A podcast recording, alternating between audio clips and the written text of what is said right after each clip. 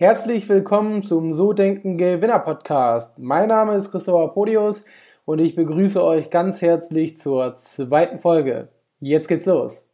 Die Allfinanz Deutsche Vermögensberatung Hamburg präsentiert den So Denken Gewinner Podcast.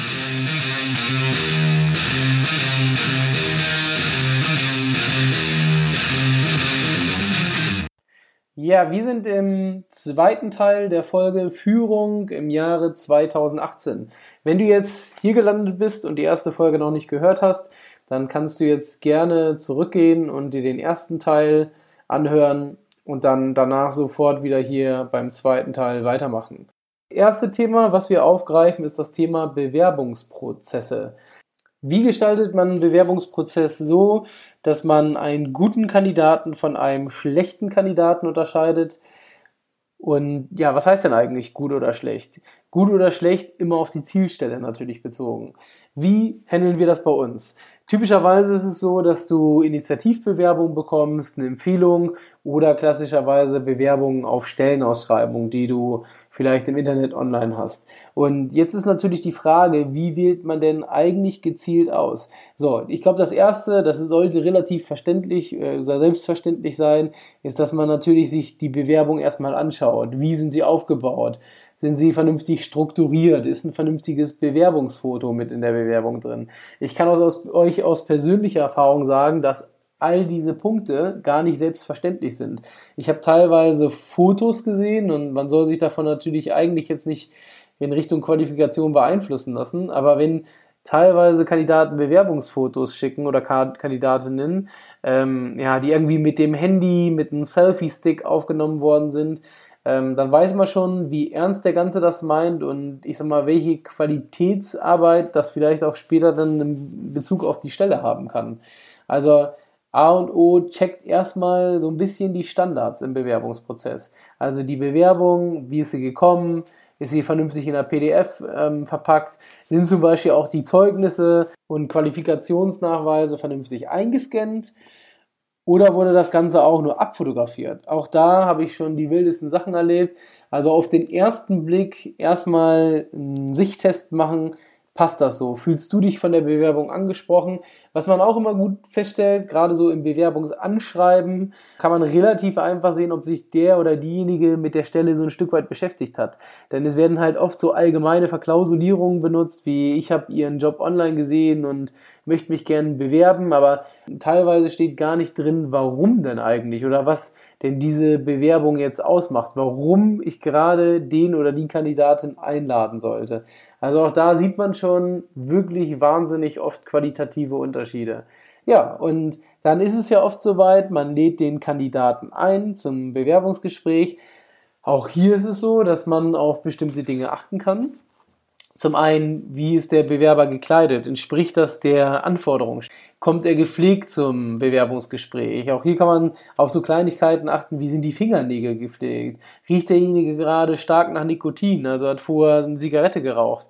Ja, das kann natürlich immer ein Stück weit auch durch Nervosität kommen, aber ich finde, wenn man wirklich ernsthaftes Interesse daran hat, dann sollte man auch gepflegt und vielleicht nicht mit dem letzten Zigarettenzug zum Bewerbungsgespräch gehen, sondern nimmt sich dann vielleicht auch mal ein Kaugummi mit. Also das sind so Kleinigkeiten, auf die man achten kann. Dann natürlich das Bewerbungsgespräch. Also hat derjenige sich zum Beispiel auf die Stelle vorbereitet? Eine der ersten Fragen, die ich immer gerne stelle, ist, was können Sie mir denn über mich oder über unser Unternehmen sagen? Und da merkt man relativ schnell, ob derjenige wenigstens sich mal die Website des Unternehmens angeguckt hat. Und auch da könnt ihr mich, mir glauben, ich hatte schon Kandidaten vor mir sitzen oder Kandidatinnen, die ja dann mit einer Ausrede kamen, meinten, sie hatten keine Zeit, sich vorzubereiten, obwohl der Termin schon zwei Wochen feststand im Vorhinein. Und im Prinzip, wenn man ehrlich ist, ist das schon ja, eine Disqualifikation. Also der Kandidat ist in dem Moment schon raus. Idealerweise ist der Bewerber gut vorbereitet, kann dir was zu deinem Unternehmen sagen. Fragen, die ich weiterhin gerne stelle, weil sie einfach ein bisschen unerwartet sind und derjenige sich da auch nicht darauf vorbereiten kann, ist zum Beispiel, worauf er denn besonders stolz ist. In beruflicher Hinsicht oder auch in privater Hinsicht. Und da muss der eine oder andere auch schon wirklich mal drüber nachdenken. Äh, aber auch da kann man gut daraus ableiten, was er denn vielleicht auch für Erfolge bisher im Unternehmen gefeiert hat, worauf er denn stolz ist, also wie er sich denn auch sieht. Auch eine meiner Lieblingsfragen, wenn ich ehrlich bin. Worauf sind Sie besonders stolz? Was ich auch mal gut finde, da kann man auch immer so ein bisschen kitzeln, ist zum Beispiel, wenn ich als Chef etwas von Ihnen verlangen würde, hinter dem Sie nicht stehen. Wie gehen Sie damit um? Da gibt es oft zwei Antwortmöglichkeiten. Die erste ist, ja, ich tue es trotzdem, weil Sie sind ja der Chef. Oder die zweite ist, ja, ich würde schon mal drauf aufmerksam machen und mal fragen, ob es denn wirklich so sein soll.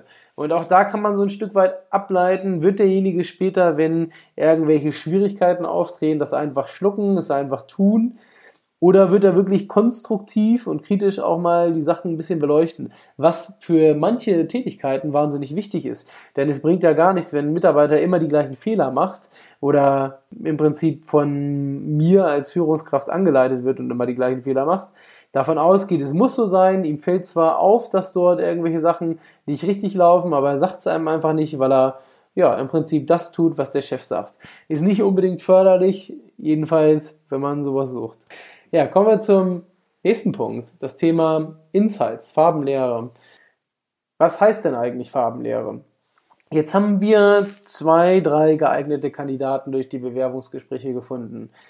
Sympathisch sind sie einem. Und das ist halt auch oft eine Falle, in die man tappt in Bewerbungsprozessen. Es geht oft nach Sympathie. Also kann man sich gut unterhalten, kommt derjenige gut an, hat man vielleicht gemeinsame Interessen oder Hobbys.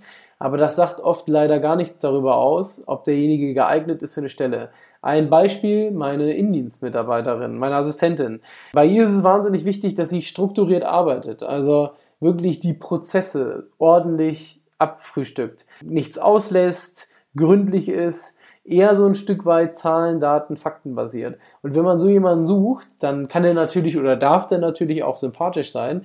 Trotzdem muss er das können. Und wie findet man sowas raus? Das ist der sogenannte Insights-Test von Schälen, den ich da gerne benutze, auf den wir gerne zurückgreifen, wo man einfach so ein Stück weit eine Persönlichkeitsanalyse fährt. Es gibt vier verschiedene Farbtypen. Man fängt an mit dem roten Farbtyp. Das ist der dominante, der ehrgeizige, manchmal auch der leicht narzisstische. Aber es sind idealerweise oder typischerweise Menschen, die ja, ehrgeizig sind, die Ziele erreichen wollen, die sich festbeißen, die gerne im Konkurrenzkampf stehen. Also eine gute Farbe, wenn man jetzt einen Verkäufer sucht, der stark einzeln unterwegs sein muss.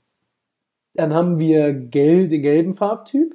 Das ist der inspirierende Farbtyp. Der fühlt sich normalerweise wohl in Gruppen, wenn er im Mittelpunkt steht, wenn er laut ist, wenn es Spaß macht, wenn Party angesagt ist ja, ist so die zweite Farbe. Das sind so Menschen, die kommen in den Raum und eigentlich weiß man schon nach zwei Minuten, dass sie da sind. Die kennt ihr bestimmt. Dann haben wir den dritten Farbtyp, das ist der grüne Farbtyp. Das ist der emotionale Farbtyp oder der soziale, sagt man auch. Das heißt, dem ist es wahnsinnig wichtig, dass alles in Harmonie abläuft, dass man miteinander und füreinander etwas tut.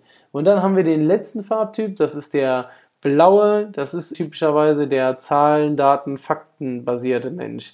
Also eher analytisch. Also greift gerne auf Prozesse zurück, arbeitet Sachen diszipliniert ab, ist oft auch eher introvertiert, nicht zwingend, aber doch eher introvertiert und ähm, nicht so der extrovertierte Typ wie jetzt zum Beispiel ein Gelber. So, und warum ist es wichtig zu wissen, dass es diese Farbtypen gibt? Weil für bestimmte Funktionen in einem Unternehmen man auch eher bestimmte Farbtypen nehmen kann. Um erfolgreich in einem Team zu sein, braucht man normalerweise alle Farbtypen. Ich mache mal ein Beispiel. Nehmen wir mal ein Fotostudio. Wir haben den Fotografen, der wahnsinnig gut mit den Kunden umgehen kann, der gerne Fotos schießt, der kreativ ist, der seine Kunden anleitet für die Fotoposen. Ja, also der wahnsinnig gut auch im Verkauf ist. Also gut in seinem Job, gut in der Kreativität, wahrscheinlich eher ein gelber Farbtyp. Es kann auch sein, dass es gepaart ist noch mit Rot und Grün, also dass er ehrgeizig ist, auch eine möglichst hohe Qualität möchte. Ein Stück weit Grün, dass ihm die Harmonie bei den Fotos wichtig ist. Aber was ihm vielleicht komplett fehlt, ist die Farbe Blau, also dass er strukturiert ist. So, und Jetzt macht er wahnsinnig viel Fotos, hat Aufträge ohne Ende, weil er ein wahnsinnig guter Kontakter ist aber kriegt es nicht hin, durch diese Strukturiertheit, die ihm fehlt, die Rechnung zu schreiben, die Rechnung nachzuhalten, die Rechnung ja, einzufordern, nachzutelefonieren, wenn mal ein Kunde nicht bezahlt. Und am Ende des Tages kann dadurch sein Unternehmen gefährdet sein, könnte pleite gehen.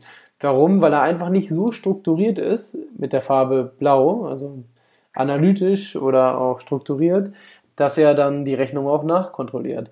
In so einem Fall wäre es dann zum Beispiel eine sinnvolle Geschichte, dass er sich jemanden sucht, der für ihn diese Backoffice-Arbeiten erledigt. Also der das Nachtelefonieren übernimmt, der vielleicht auch die Termine koordiniert. Ist auch so ein typisches Thema. Der vielleicht auch so einen After-Sale-Prozess beim Kunden durchführt, also einen Dankesbrief schickt oder auch quartalsweise weiß ich nicht, eine Herbstfotografieaktion, eine Winterfotografieaktion zu Weihnachten, Neujahr, keine Ahnung. Also wirklich, dass diese ganzen Ideen, alles was so er im Prinzip an Umsatz reinbringt, an Ideen hat für den Verkauf, dass es auch umgesetzt wird. Denn daran hapert es dann oft bei so einem Menschen. Es muss nicht so sein, aber es kann oft so sein. Und deswegen auch ist es so wichtig, alle Farben im Team zu haben. Dann kann man meistens Spitzenleistungen erreichen. Also idealerweise hat man einen roten dabei, der wahnsinnig ehrgeizig ist, der immer antreibt, der immer Gas gibt. Der gelbe, der eine positive Stimmung im Team verbreitet, der für gute Laune sorgt den Grün, der darauf achtet, dass sich die Leute vertragen und auch mal andere wie der Gelbe zu Wort kommen. Und der Blaue, der dann strukturiert trotzdem noch dafür sorgt, dass alles pünktlich abgearbeitet wird. Dann hat man das ideale Team. Also, wir hatten ja die Metapher, das richtige Team aufbauen und um Erfolg zu haben, ist es halt, oder reicht es halt nicht nur Ronaldo im Sturm zu haben, man braucht eine gute Abwehr. Und das ist damit auch ein Stück weit gemeint. Es bringt gar nichts, wenn man nur Top-Verkäufer vorne hat, die Umsatz reinbringen. Es muss ja auch der Auftrag, der ins Unternehmen gebracht wird, abgearbeitet werden. Aus dem Innendienst, also aus der Abwehr. Die, die dem Sturm, dem Verkauf den Rücken frei hält. Und deswegen ist es auch so wichtig, verschiedene Farben im Team zu haben, damit am Ende eine Harmonie und ein Gleichgewicht entsteht. Ja, und damit sind wir eigentlich auch schon so am Ende des Themas Führung im Jahre 2018. Ich weiß, das waren jetzt nur kleine Einblicke in jedes Thema. Wir haben jetzt aber schon wieder die nächsten 15 Minuten fast rum. Und wenn ihr mehr erfahren möchtet zu den Themen, dann schreibt es gerne in die Kommentare. Wenn es euch gefallen hat, dann würde ich mich freuen, wenn ihr eine 5-Sterne-Bewertung da lasst. Und ja, gerne vertiefen wir das in einer der nächsten Folgen. Ich freue mich, dass ihr da wart. Mein Name ist Christopher Polius und bis zum nächsten Mal.